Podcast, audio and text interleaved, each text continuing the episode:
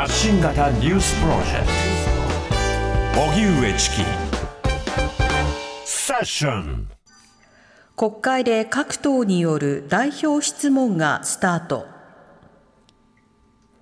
国会は今日から衆議院本会議で各党の代表質問が始まり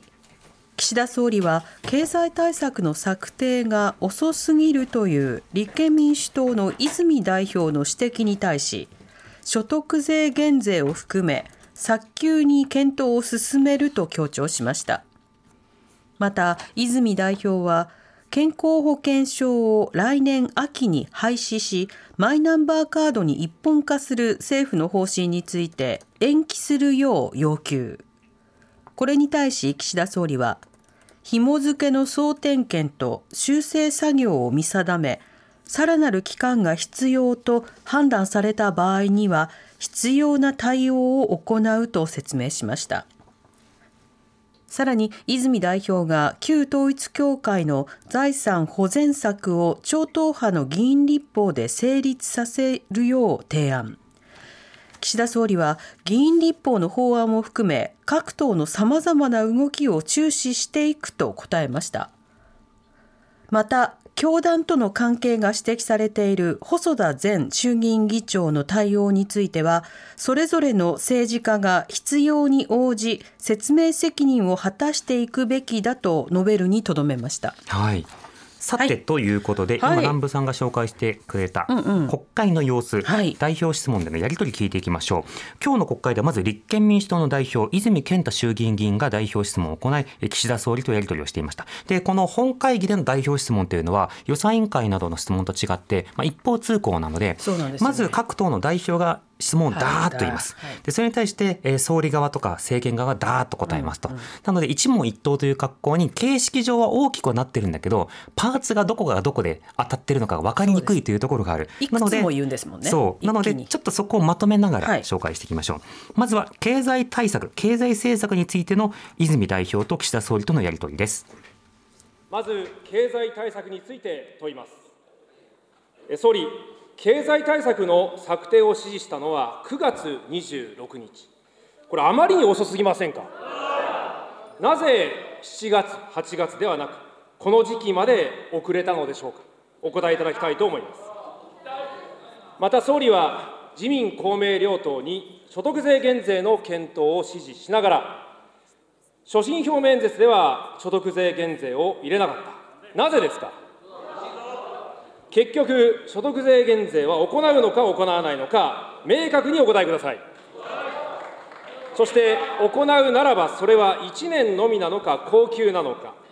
富裕層も減税対象なのかもお答えください。でなければ、国民は分かりません。経済対策を行う上で必要なのは正しい現状分析です。物価上昇局面において過度の財政出動を行うと、一層のインフレを招き、さらに物価が上がり、実質賃金が低下をし、個人消費が落ち込む、今はそのような局面ではないでしょうか、総理の見解をお聞かせいただきたいと思います。泉健太議員のご質問にお答えいたします。経済対策の策定指示の時期と所得税減税についてお尋ねがありました。経済対策の策定は、9月26日、指示いたしましたが、それ以前から、リッター175円をガソリン価格の実質的な上限とするための補助の拡大など、国民生活を守るための機動的な対策、これをルール講じてまいりました。国民への還元の具体化に向けた正式かつ具体的な指示は、明後日26日の政府・与党政策懇談会で行う予定です。え与党で正式な議論も開始されていない段階で、具体化の方向性についてえ、所信表明演説で政府の考えとして述べることは控えなければならないと考えた次第ですが、いずれにせよ、ご指摘のあったま制度設計にかかる論点も含め、国民への還元については、所得税減税を含め、早急に検討を進めてまいります。経済対策がインフレをもたらすのではないかというお尋ねがありました。足元の我が国の経済状況については、需要面では、賃金上昇が物価に追いついておらず、消費など民間需要は依然、力強さを欠くこと、供給面では、潜在成長率が30年来のコストカット型経済の下での低成長の結果、0%台半ばの低い水準にとどまること、これらに留意する必要があります。その上で、今回の総合経済対策においては、物価高による国民の負担の負担への一時的な緩和措置を含む国民への還元と同時に、供給力強化のための政策を車の両輪として行うこととしており、インフレが加速することがないよう、これ、適切に対応してまいります。供給力の強化によって行われる各種の投資増については、来年以降に発現するものも含まれ、直ちに足元の物価高局面における需要増加につながるとは考えておりません。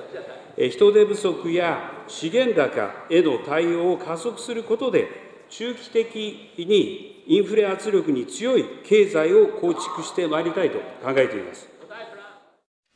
はい、立憲民主党、泉健太代表と、えー、それから岸田総理とのやり取りを聞いていただきました、はい、まず泉健太氏が追及したのは経済対策の遅さという点、これに対しては岸田総理、えー、これまでもルール対応してきたのだと回答しました。それに対して、えー、所得税の減税などについては、これはあの、えー、政府の考えを今の段階で述べることは控えなくてはいけないっていうふうに答えて、まあ、これから考えてもらいますっていうようなことを述べたと。つまり指示したのであるけれども、その中身はこれからですということなので、どう減税するのかは分かりませんという回答ですね。で一方で、えーこれ泉健太氏の発言の方ですと今財政出動を過度に行うとインフレを巻き起こすのではないかそうした局面ではないかということを質問していて、うん、それに対して岸田総理は、まあ、今はそういった局面ではないしインフレが加速するようには適切に対応するというふうに述べたという、まあ、こういった場面でした。で前半の経済対策についてより強くより早くということはとても重要な指摘でこれはあの政権側も答えなくてはいけない論点ですね。でもう一つの方のインフレについての不安についてはこれはあの若干泉氏の経済感覚を少し疑うところがあるんですけれども、というのはそのインフレとか物価上昇というのは何による物価上昇であり、何によるケアが必要なのか、これ細かく見ていくことが必要なんですよね。で、ただただ物価が今上昇していて、それに追いつかないよという状況ではなくて、今はエネルギー高とか穀物高とかいろんな圧力などもあって、日常的な生活用品の値段が上がっている。一方でこれまで長らくデフレが続いてきたから、賃金などを上げていくことによってこれをカバーしなくてはいけない。そうするとその賃金を上げるための体力を賄うために、例えば企業が賃金を上げられるような支援とか、人々が物を購買できる支援、つまり人々が物を買いたくないというわけじゃなくて、今は物が買いたいんだけど高いという状況だから、その買う体力を上げるための政策。それは例えば減税なのか分配なのか、あるいは賃上げのためのサポートなのか、これらの政策が必要な局面ということになるんですね。なので、インフレに見えるけれども、その実態はというと、その需要が実際あるにもかかわらず体力が追いつかないという状況なので、そこに対して適切にサポートをすることが必要ということです。このあたりがどうなっていくのか、今後の国会論戦の中で与野党のやり取り見ていきましょう。はい、で一方で、えー、今言ったようなインフレ懸念みたいなことを泉泉代表は述べつつも、はい、あの経済政策についてはさらに強気の対策というものを求めている、そんな場面があります。そして賃上げ、賃上げ、賃上げ、この持続的な賃上げも不可欠です。そのためにはですね、適正な価格転嫁が必要ですが、政府の体制が不十分です。価格転嫁を調べる下請け G メン、これは今、約300名体制ですね。中小企業は全国357万社ですから、あまりに G メンが少なすぎる、少なくとも1000人以上にまずはしないといけません。体制強化を求めます。お答えください。えそして最低賃金、イギリスもフランスもオーストラリアもすでに時給1500円以上です。このままだと暮らしは厳しく、人材は他国に流れていってしまいます。総理、この状況で日本は時給1500円に到達させるのに、あと10年もかけるのでしょうか。最賃1500円達成の前倒しの実現を目指すと、そう表明すべきではないでしょうか。お答えいただきたいと思います。続いて消費税。これは低所得者ほど家計における負担割合が高くなる税です。これを解消するために立憲民主党は中間層から低所得層までの消費税負担の一部を還付する消費税還付法案を出しました。総理、逆進性解消のための消費税還付をぜひ採用していただきたい。採用できないのであれば、その理由をお答えください。え価格転嫁価格転嫁実現に向けた体制強化についてお尋ねがありました。価格転嫁の実現に向けては、下請け G メンを2021年に120名であったところ、今年から全国300人体制に増強し、年間約1.2万件のヒアリングを行うほか、公正取引委員会の大幅な増員を行うなど、体制を強化してきました。今後ともこうした取り組み、総合的に講ずることで、価格転嫁対策、強力に推し進めてまいります。最低賃金についてお尋ねがありました。最低賃金については、着実に引き上げを行っていくため、引き続き公労使三者構成の最低賃金審議会で毎年の賃上げ額について、しっかりと議論をいただき、その積み重ねによって、2030年代半ばまでに全国加重平均が1500円になること、これを目指してまいります。消費税の逆進性についてお尋ねがありました。消費税率引き上げに伴う低所得者への配慮として導入された軽減税率制度には、日々の生活において幅広い消費者が消費、利活用している商品の消費税負担を直接軽減することによって、消費税の逆進性を緩和しつつ、買い物の都度、通税間の緩和を実感できる、こういった利点があります。他方、御党御党が提供提案されている給付付き税額控除は、消費税そのものの負担が直接軽減されるものではなく、消費者にとって通税間の緩和の実感にはつながらない、このように考えております。経済、経済、経済と述べる岸田氏に対して、えー、増税ではなく、えー、賃上げ、賃上げ、賃上げというふうに返すという、そうした泉氏という対比、はい、これはとても分かりやすい対比ですね、うん、今こそ賃上げが大事なフェーズだということです。で一方で消費税についてはあの、所得が低い人に向けて還付するような政策というものを立憲民主党として出しまったということに対して、えー、岸田氏は、いや、あのこれだと通税間の緩和などにはつながらず、えー、消費税そのものの負担が直接軽減されるわけでないから、意味ないんだというふうに言ってたんですね。え？って思うじゃないですか、うん、じゃあ通税感あるってまず認めてるってことだよねと、あと消費税が負担だっていうことは認めてるっていうことだよねと、じゃあなんで今までずっと消費税減税の話だけはしてこなかったんだろうっていうところが1点。だとするならばあの消費税減税以外にいい還付策があるんであればその直接給付あの給付付きな税額控除をどういうふうにするのかこのあたりの具現化というのも今政権の課題だということは認識しておきたいと思います。TBS ラディオ発信型ニュースプロジェクト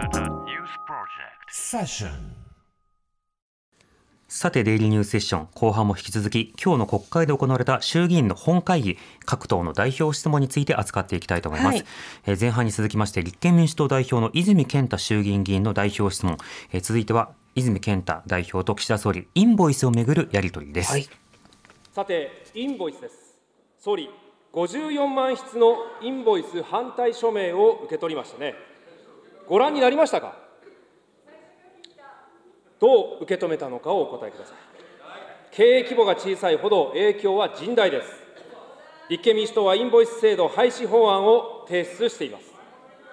免税事業者の取引排除対策は十分でしょうか。そして個人事業主は事務負担に耐えられるんでしょうか。お答えください。インボイス制度についてお尋ねがありました。インボイス制度の延期中止を求める署名と緊急提言については、報告を受けており、これらは制度に対して、中小小規模事業者の方が抱えているご不安や懸念の表れと受け止めています。免税事業者の不当な取引排除や価格引き下げに対しては、税制上の特例措置を設けるとともに、公正公正取引委員会をはじめ、政府を挙げて取引環境の整備に取り組んでおり、引き続きこうした対応を的確かつ厳正に実施してまいります。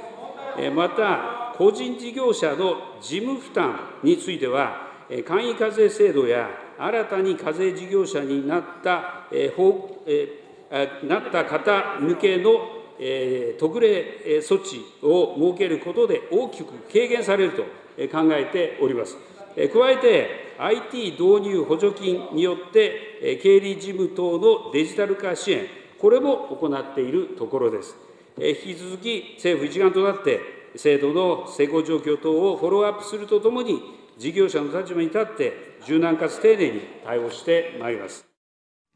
立憲立憲民主党の泉代表と岸田総理とのやり取りでした。インボイスは廃止ということを訴える立憲民主党と岸田総理はあの今回インボイスはまあ導入していくのだというようなことをやり取りがありましたね。はい、なおかつ署名は受け取りましたかっていうような質問に対しては、え署名については報告を受けているというふうにあの岸田総理が抱えして、うん、読んだのかみたいなやじが飛んだりしていましたね。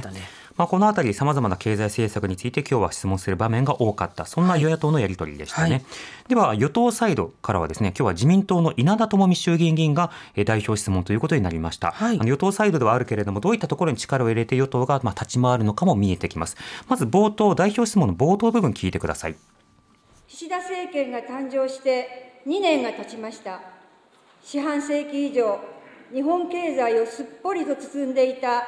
デフレという分厚い暗雲からようやく明るい日差しが見え始めてきました。総理は聞く力を発揮されると同時に歴史的な決断も行われました。昨年の暮れの防衛3文書の策定と反撃能力そして GDP 比2%の防衛費の財源の見通しを立て戦後の防衛政策の大転換について、正しい方向を打ち出されました。昨日よりも今日、今日よりも明日、きっと良くなる、そんな国を目指す岸田総理のその道筋を伺ってまいります。はい、まず岸田政権になってから日本経済が明るい兆しが見え始めたと。なおかつ総理は聞く力とそれから歴史的な決断これをまあ続けて行っていると、まあ、そしてあの今後さらに新しい明日が迎えられるためにということで質問しますという、まあ、そうしたイントロから始まる与党自民党の稲田朋美議員の質問ということになりました、はい、なお歴史的な決断も行われましたっていう時にやじで増税ねっていうのが飛びましたけれども、間髪を入れずね、うん、間としては絶妙だったんですが、ね、この増税のタイミングについてはまだ言明されてないんですよね言及されてないんですよね、ね、防衛増税がどうなるのか。これは今後の様子を見ますっていうようなことを所信表明演説で増税という言葉を避けた上で述べていたんですけれども、はい、結局長期的にどうなるかは今後見なくてはならない。では、えー、そうした与党稲田議員からは経済政策など幅広く質問が飛びましたが女性活躍などについても質問がありました。アベノミクスの大きな柱は女性活躍でした。女性が自信を持ち社会の中でさらに主体性を持って活躍することは、人々の幸福感を上げ、成長戦略の重要な柱です。多様なバックグラウンドや能力、経験を持った人々が集まり、課題の解決を目指すことで、新たな知恵が生まれ、価値が創造されます。政府が新しい資本主義の実現を目指す中で、女性の活躍をさらに促し、正規、非正規の格差を解消するために、どのような方策を取るのか、総理のお考えをお聞かせください。国民の過半数が女性である我が国において、社会の代表であるべき衆議院の女性比率がわずか10%、これでは正しく民意を反映できていない、つまり民主主義が歪んでいると言っても過言ではありません。政治分野における女性の割合は社会の多様性の表れでもあります。多様性を許容する社会を作ることが、日本の閉塞感を打破し、活性化させ、人々の幸福感を増し、世界における日本の価値を高めることにつながるのです。政治分野における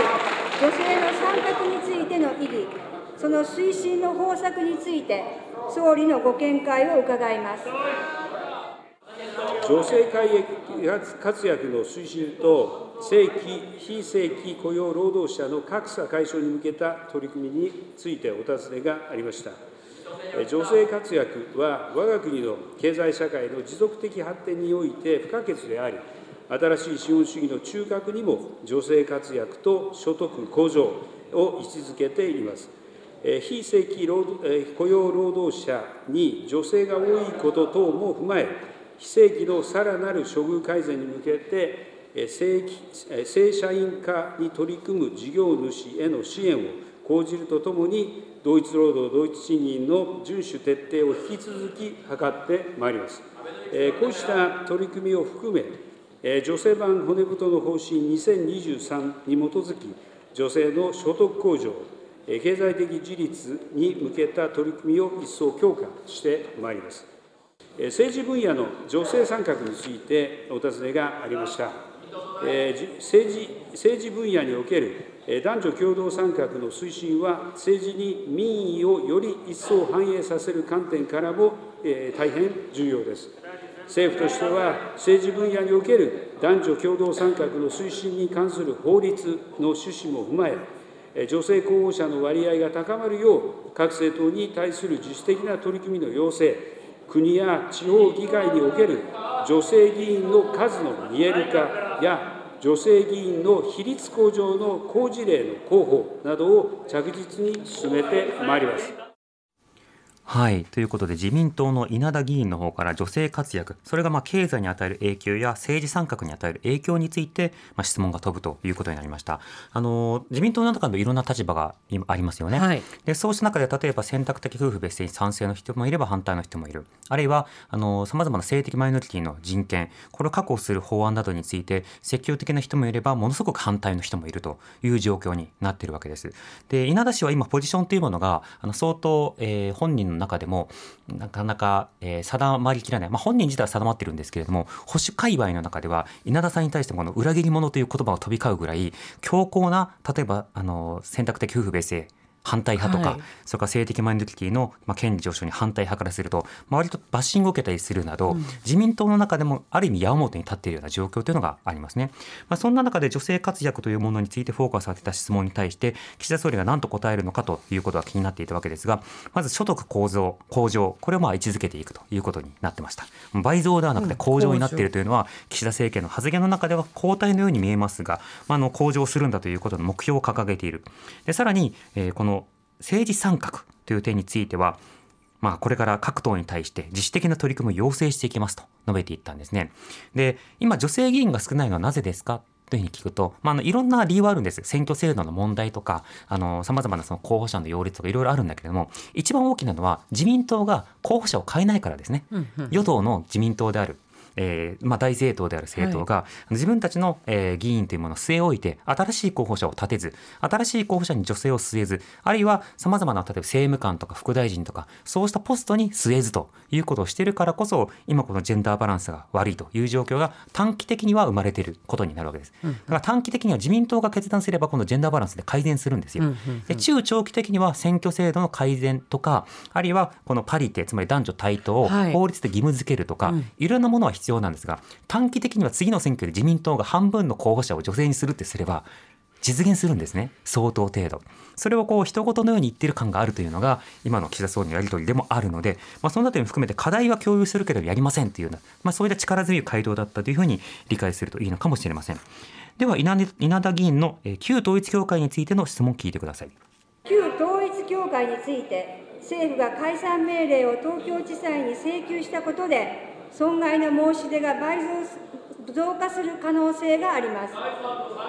救済を実行あるものにするためには、損害賠償請求を容易にするなど、被害者に寄り添うことが重要だと考えますが、どのように対応されますか？また、教団がその財産を海外に持ち出すのではないかとの懸念も示されており、議員立法の動きがあります。政府としてこうした懸念にどのように対応されるのか、総理にお伺いいたします。旧統一教会による被害の救済等においてお尋ねがありました。え、被害者救済について、法テラスにおける電話相談からの弁護団への紹介や、民事保全申し立てに際しての援助など、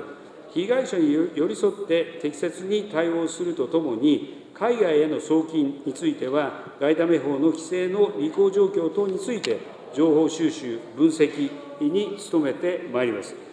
このように政府としては、旧統一教会の資産状況を注視しつつ、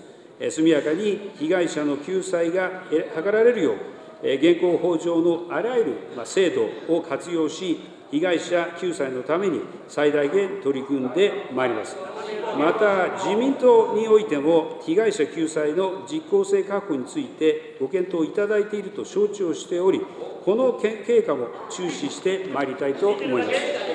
えー、残余の質問については、関係大臣から答弁をさせます。